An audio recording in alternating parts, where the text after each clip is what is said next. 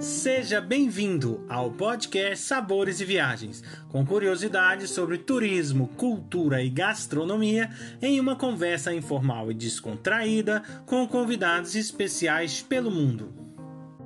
A apresentação deste podcast fica por conta de Victor Barros e Guilherme Boeste, diretores do Cooking em Portugal. Hoje o nosso convidado é Francis Vieira, ele é de Viena, na Áustria, e ele é do Dicas de Viena. Olá, Francis, Exato. tudo bem? Olá, olá, boa tarde de Viena, tudo jóia. Francis, eu gostaria que você, por favor, começasse falando um pouquinho da tua trajetória e o que te levou até hoje a trabalhar com o turismo. É, a minha história começa no, no, Rio de Janeiro, onde eu nasci, né? E até os 10 anos de idade morei lá e minha mãe teve a oportunidade de ser cozinheira na Embaixada do Brasil na Áustria, em Viena, na capital. Então, cheguei aqui com 10 aninhos, depois de três semanas, um mês de férias, entrei na escola e aprendi assim com força o alemão, nem sabia que existia esse idioma naquela época, né? Na escola, naturalmente, ninguém falava português, nem chegava a falar ninguém espanhol ou italiano. Então, os próximos assim, dois, três anos foi bem duro para mim né? Não tive aquela infância muito legal, né? De praia, futebol, violão, porque era mesmo não poder comunicar com as crianças, né? Mas gostei, né? Gostei. Nunca fui um cara que foi muito bom nas escolas, né? Mas eu sempre fui um cara que sempre observou muito e aprendeu muito com isso. Fiz a escolaridade, fiz o primário, fiz o ginásio, depois tive que fazer uma profissão na Áustria. Naquela época nos anos 80 já falavam que era obrigatório fazer algo para no futuro, algum tipo de trabalho, ter um diploma, né? Então, queria ser fotógrafo na época, mas não tinha um lugar para trabalhar como vendedor de máquinas fotográficas, tudo lotado. Então, tinha a opção de ser mecânico torneiro ou esperar um ano. Eu virei mecânico torneiro, que não gostei muito do trabalho, e que me livrou daquele trabalho foi depois que eu fiz todos os tipos de diploma, né? Virei um mecânico torneiro oficial. Eu tinha que voltar para o Brasil para fazer o exército. E minha mãe, que já trabalhava um tempo na embaixada, perguntou para o embaixador se não poderia fazer a, o exército na Áustria, né? Em vez de o Brasil. Filho único, sem pai, sem irmãos, mãezinha sempre estava com medo, né? Ela tinha que ficar aqui, eu tinha que voltar para lá nunca tinha ficado muito tempo no Brasil, só de férias mesmo, né?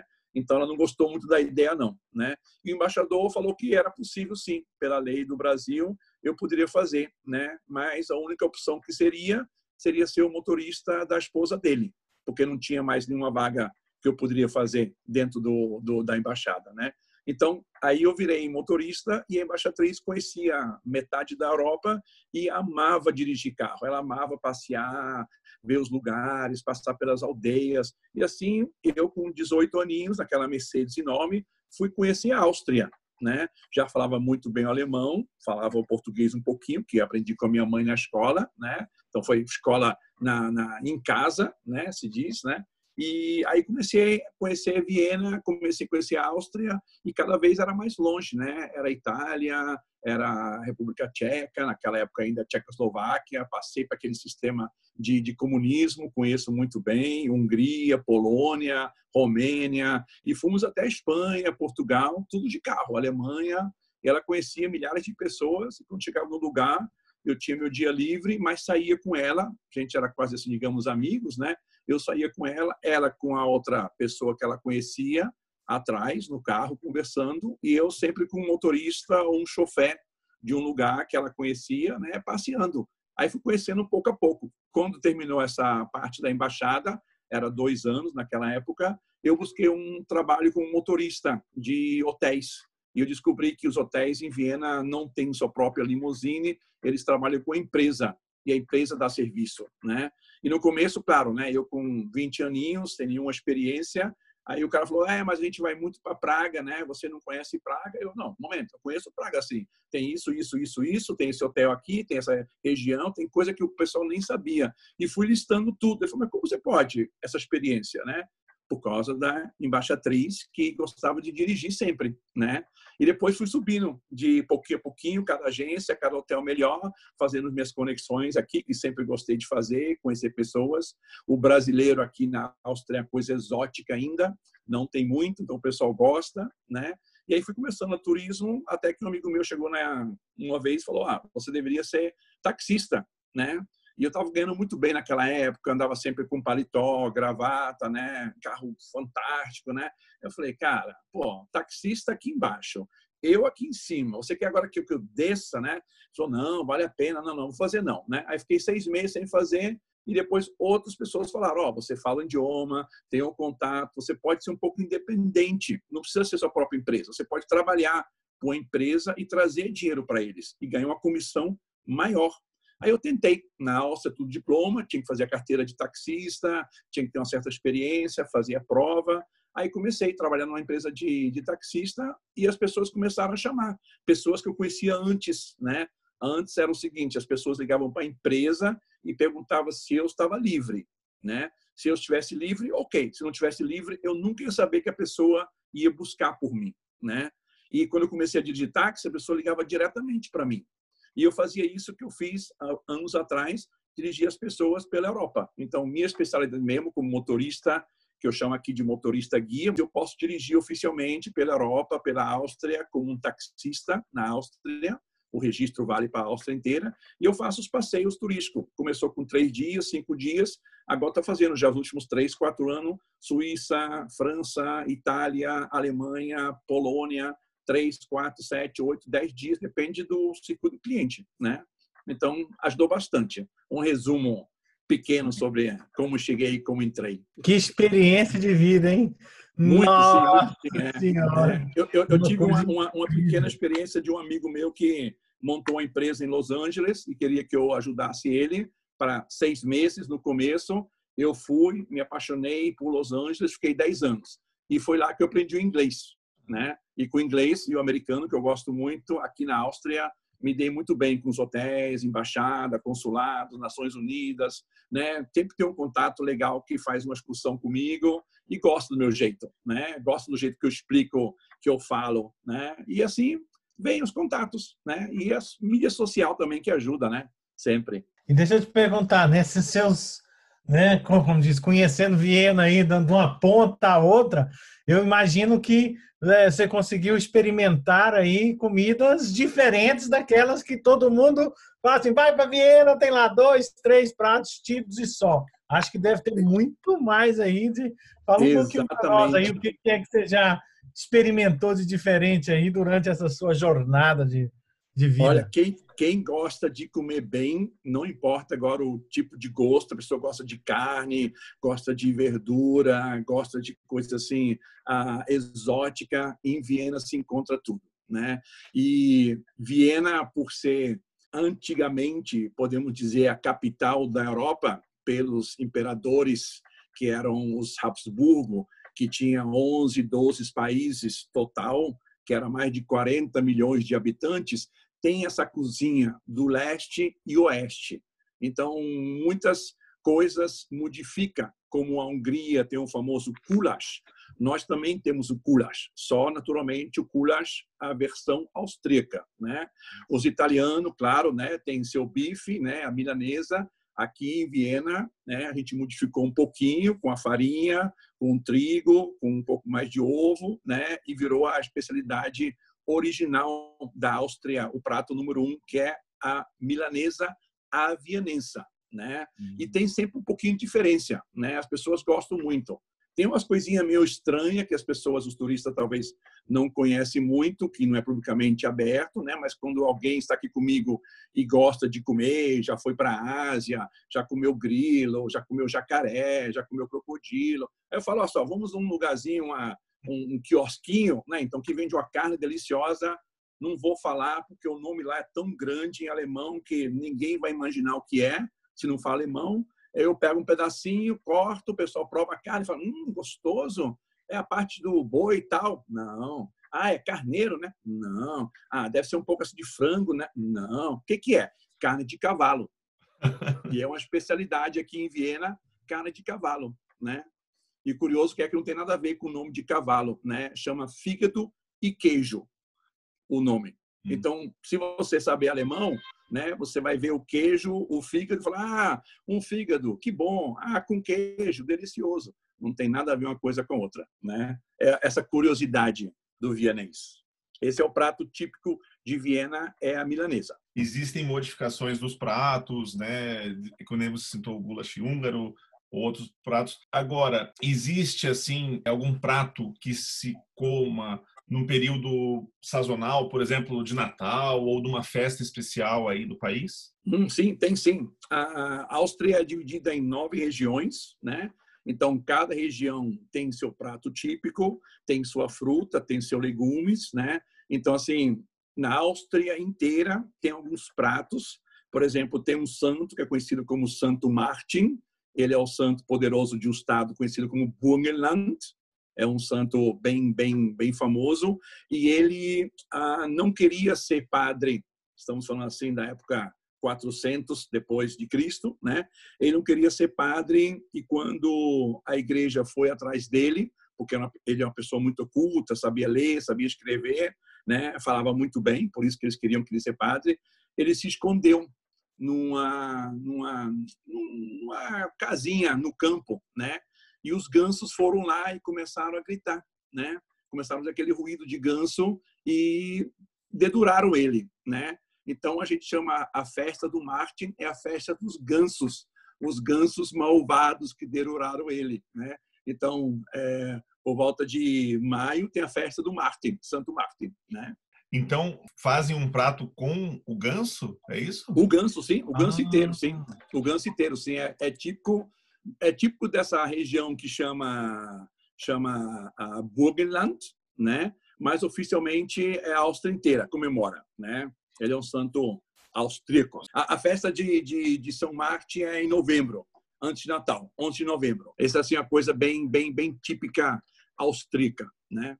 O que tem também aqui curioso, que para muitos, né, que a Alemanha tem, mas não muito não, são tipo de bolas de pães. Eles pegam uns pães meio assim de dois, três dias, né, coloca com farinha, coloca com, com, com, com leite para amolecer, faz um tipo uma bola de pão mesmo.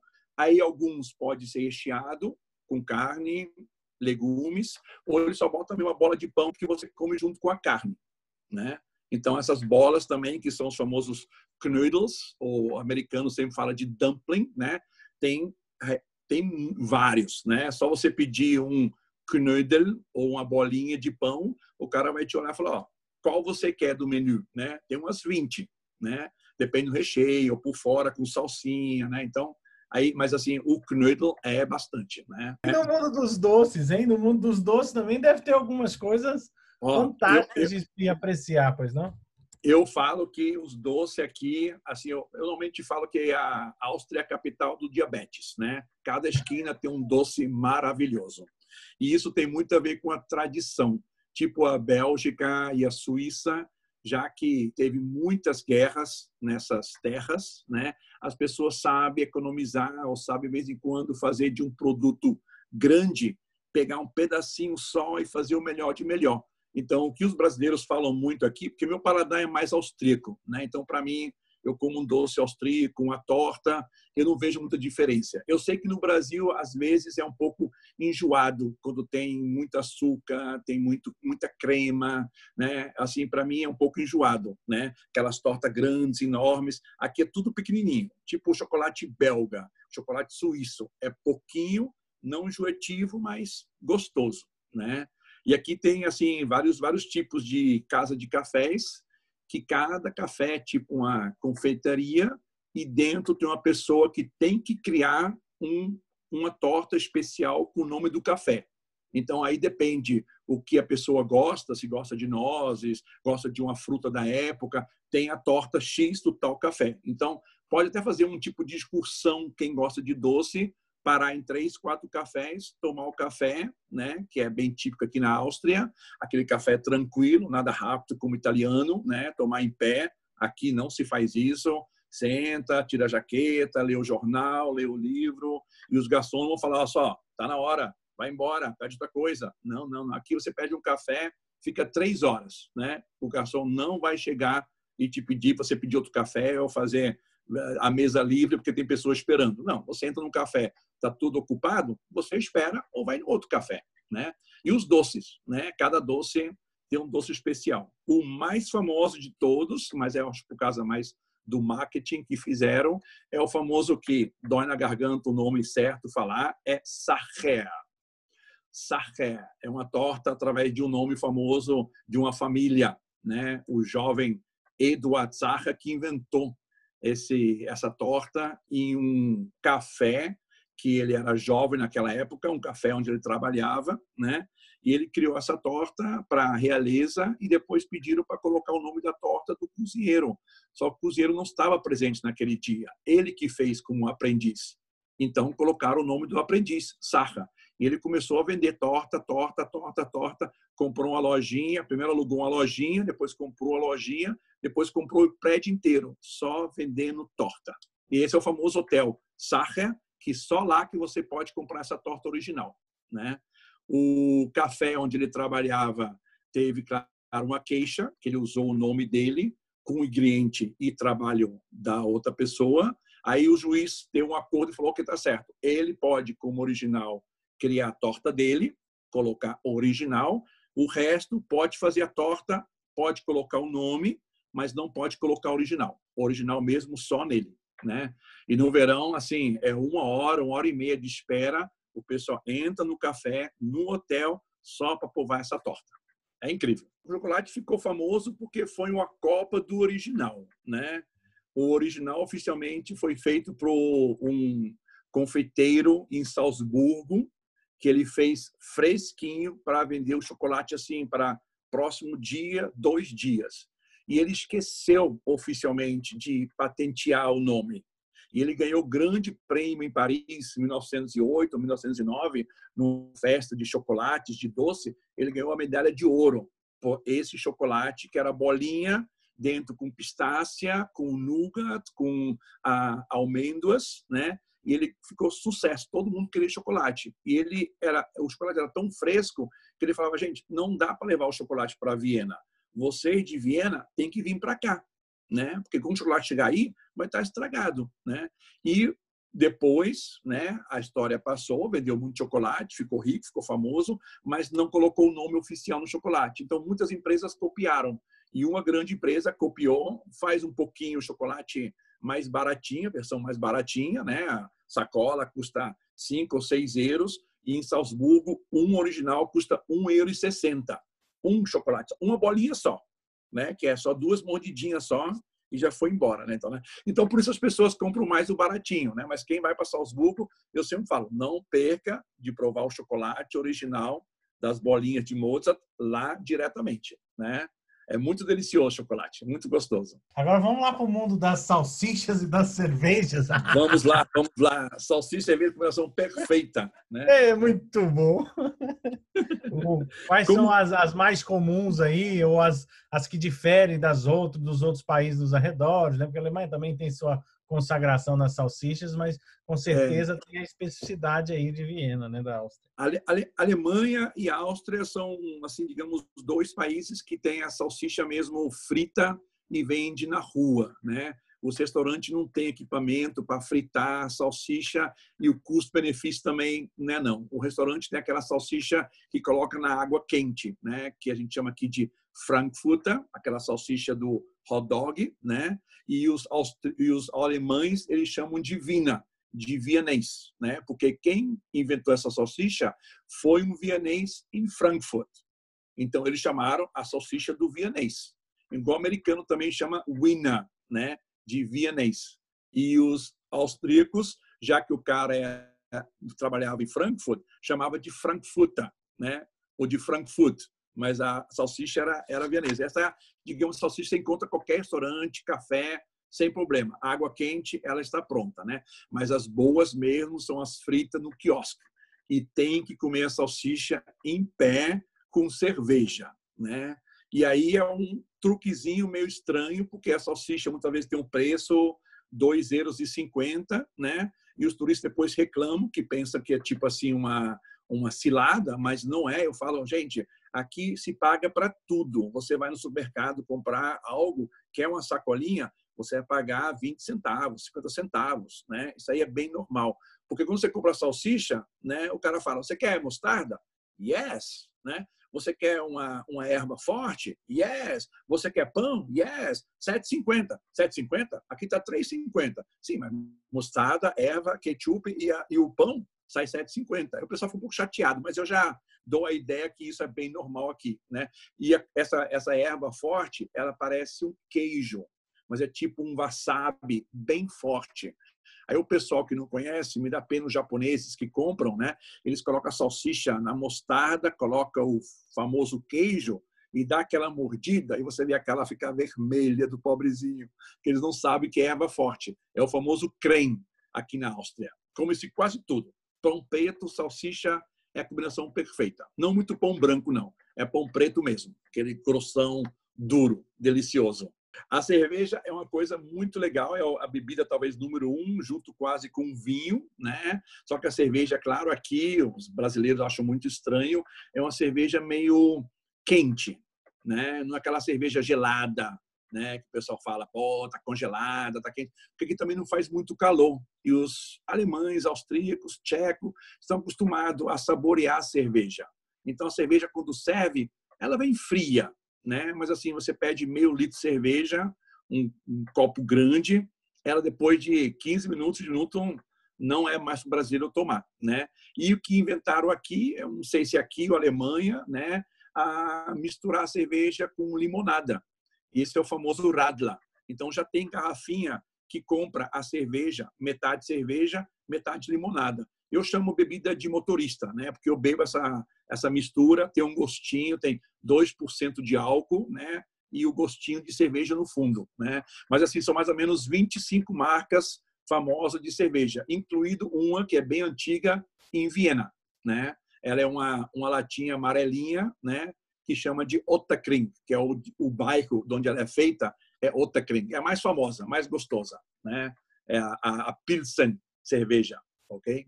Vinho, vinho, vinho é curiosidade que Viena é uma das poucas cidades que tem vinhedos.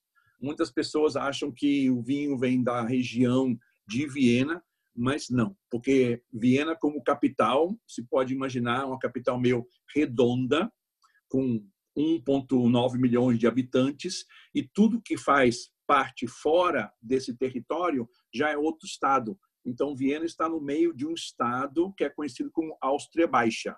Então, nós não temos uma grande área de Viena como outros países, Paris, Londres, Barcelona.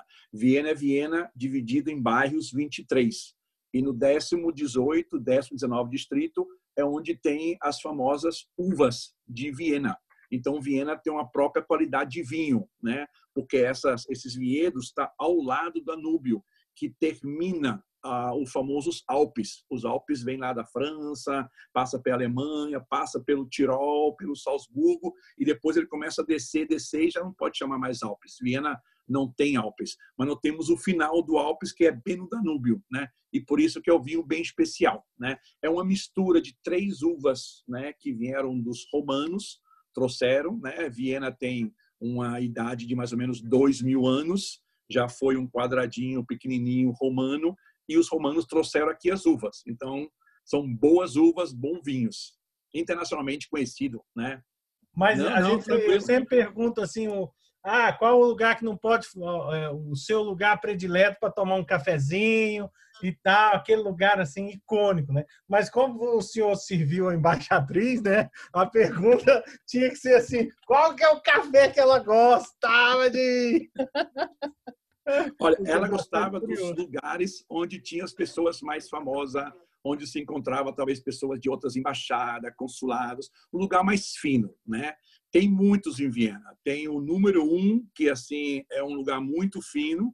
E a coisa interessante em Viena é que se você escolher um lugar bem fino ou escolher um lugar assim que não esteja no centro da cidade, o preço é quase igual, né? Isso que é interessante. A comida talvez um pouquinho mais cara, talvez o doce mais caro, mas o café, a água, o vinho, cerveja é tudo quase no preço porque tem a lei. Então você não pode abusar da cerveja e cobrar 10 euros. Não pode. Você tem que botar o preço como os outros estão. né?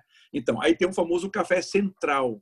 O café central está num pequeno palacete muito lindo no centro de Viena e por dentro é uma obra meio estilo clássico. Então você entra nesse café, você se sente por volta de 1850, 1900. Não tem relógio, você dentro do café você vê as carruagens passar por fora. Então você pensa, ó, o tempo parou e eu estou voltando no tempo, né?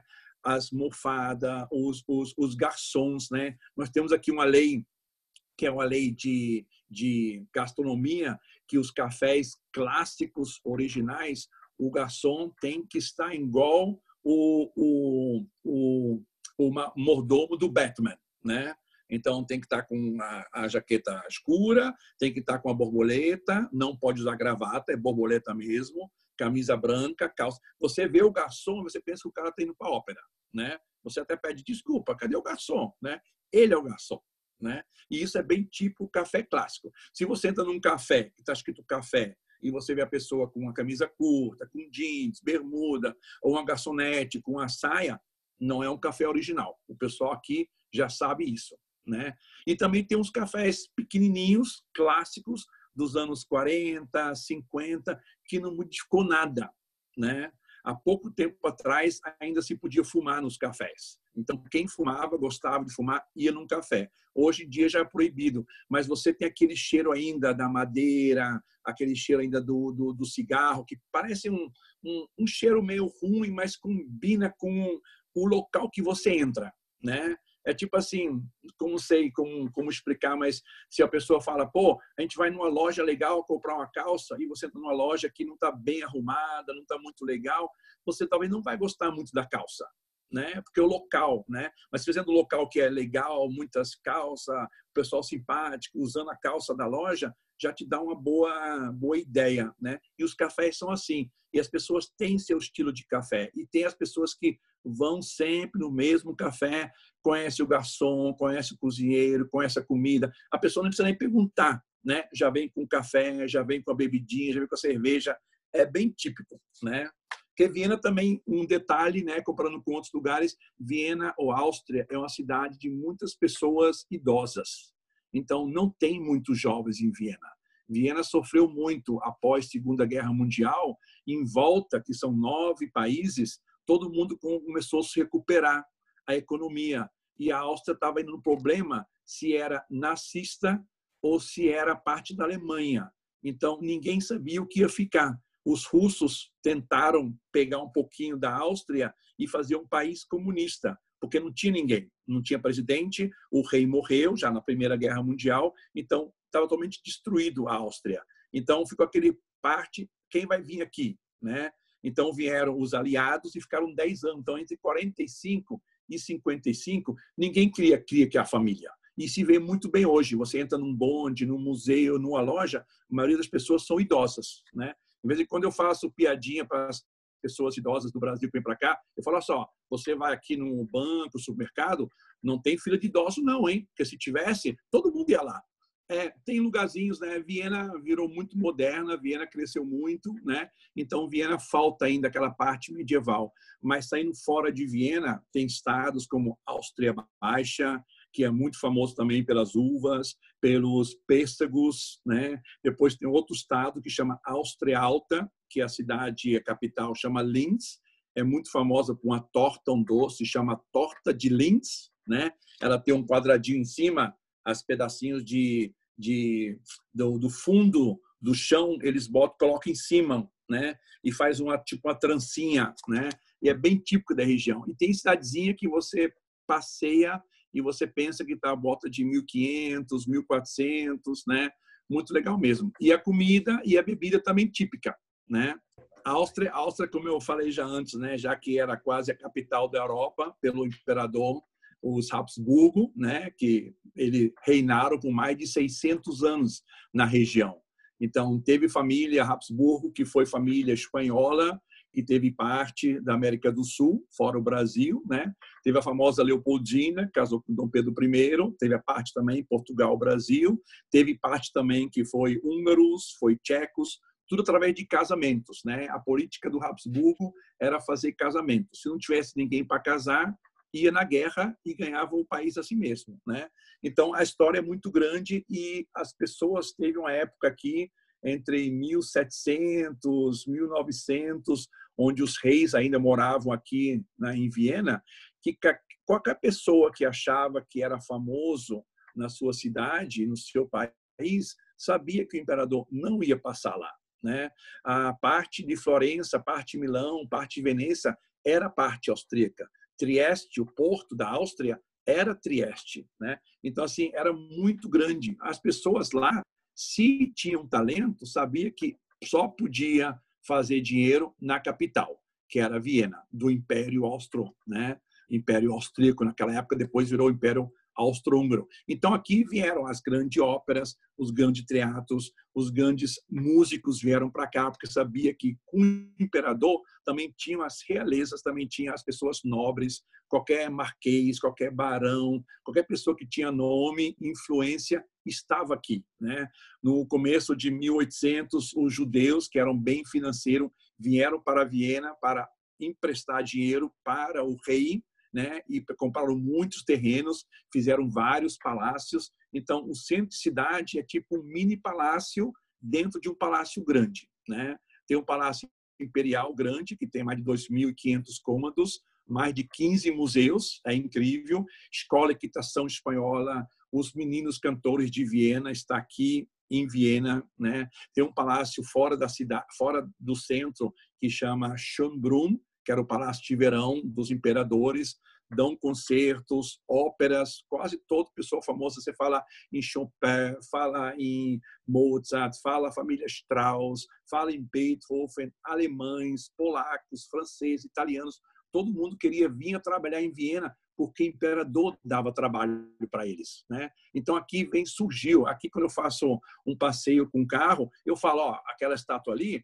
é o italiano, aquele edifício ali foi um francês francês, aquele ali é um músico polaco. É internacional, porque aqui está o centro mesmo, né? Eu gostaria de agradecer muito a tua participação no nosso podcast. No, no Instagram, no Instagram seria dicas underline de underline Viena, ok? Eu já que sou taxista aqui, tem um canal no YouTube que eu faço também os passeios e mostro.